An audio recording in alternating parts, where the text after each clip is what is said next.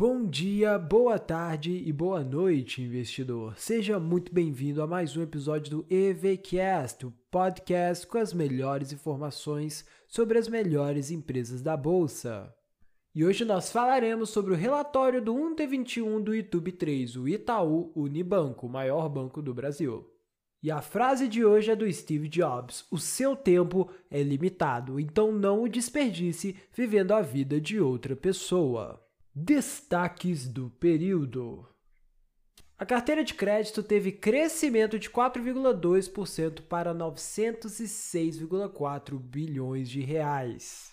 O crédito imobiliário para pessoa física aumentou em 12,1%. O financiamento de veículos para pessoa física aumentou 4,5%. O segmento agro teve aumento de 11,2%. A margem com clientes aumentou em 1% para 16,2 bilhões de reais.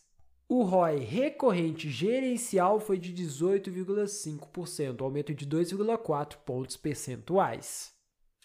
Despesas não recorrentes de juros também caíram em 6,6% para 12,4 bilhões de reais. Houve uma aquisição de 3,7 milhões de clientes digitais no Itaú, Itaú e Credit Card. Por fim, o Itaú atingiu mais de 5 milhões de clientes em março de 2021, sendo que mais de 2 milhões desses clientes vieram no 1T21. Banco Digital Houve um crescimento de 2,5 vezes no número de novos clientes em comparação com o 1T20, sendo mais de 1,5 milhões só em abril de 2021. O NPS do Super App, para quem não sabe, o NPS é basicamente a nota de satisfação, foi de 78 pontos. 54% das contratações de pessoas físicas foram feitas nos canais digitais. 95% dos clientes atendidos pelo assistente virtual não ligam nas centrais de atendimento. E o índice de eficiência dos canais digitais foi de 15% em 2020.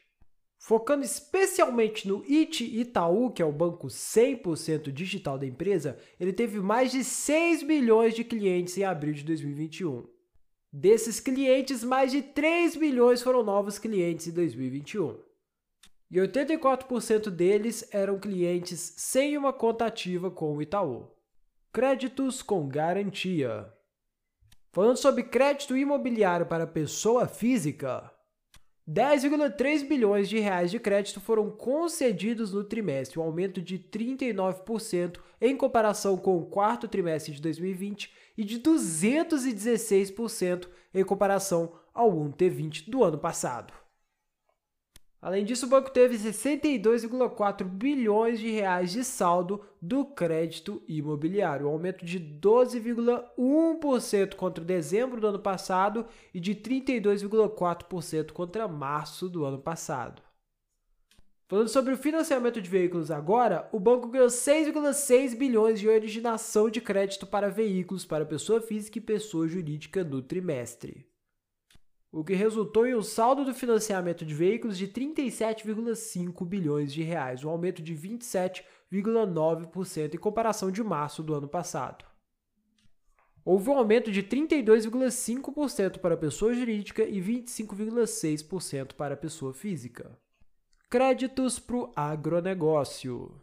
O saldo da carteira de crédito foi de 46,5 bilhões, um aumento de 20,5% em relação a março do ano passado. O NPS agro total está em 71. Em 2019, a empresa tinha 463 clientes agro. A meta para 2021 é 2.400 clientes. Os principais desafios nessa parte são a análise socioambiental das operações de agronegócio, a expansão da equipe comercial e cobertura geográfica, a especialização no modelo de atendimento, a escalabilidade de operações de produtores rurais e a atuação com o setor de frigoríficos na implementação de rastreabilidade dos fornecedores e suporte às cadeias agroflorestais. Carteira de crédito. Para as pessoas físicas, houve um total de 261,3 bilhões, um aumento de 2,2% em comparação com dezembro do ano anterior.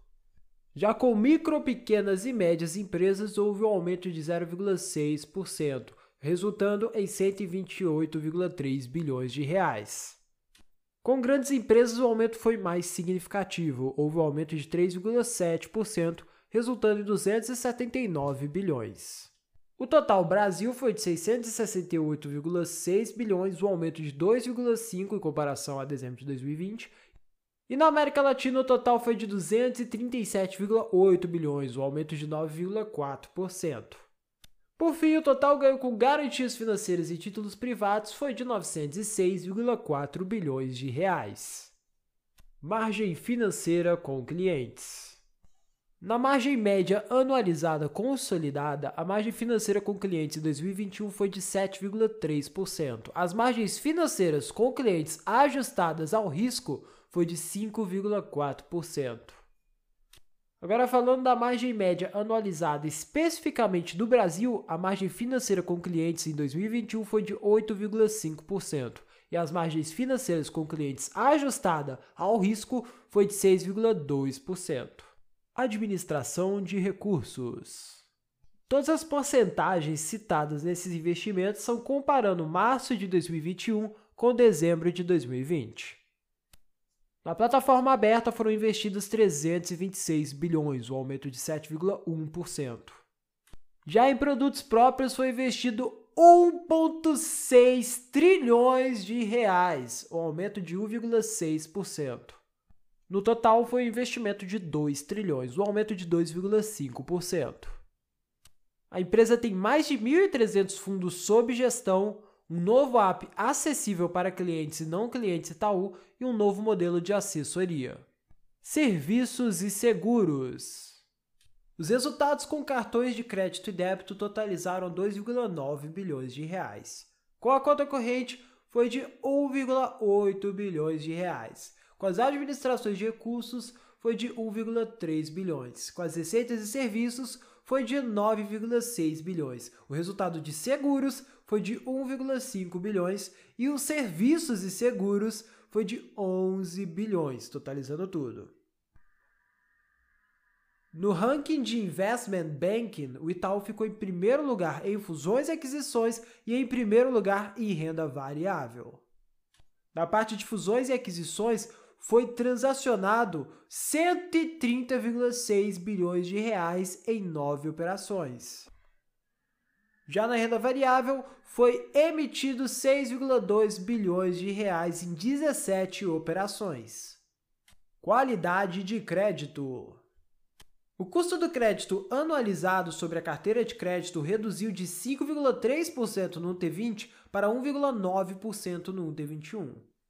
E falando especificamente do empréstimo inadimplente, NPL de 90 dias, no atacado Brasil, de março de 2020 até março de 2021, aumentou de 638% para 835%. Da América Latina, aumentou de 247% para 443%. No total, ele aumentou de 239% para 298%. E no varejo Brasil saiu de 193 para 230%. Transformação digital. O banco fez um investimento duas vezes maior em desenvolvimento de soluções. Tem 28% menos custos de infraestrutura, tem duas vezes um custo menor de desenvolvimento de novas funcionalidades, 47% dos colaboradores elegíveis já atuam em um modelo de trabalho integrado e 50% dos serviços estarão em cloud pública em 2022.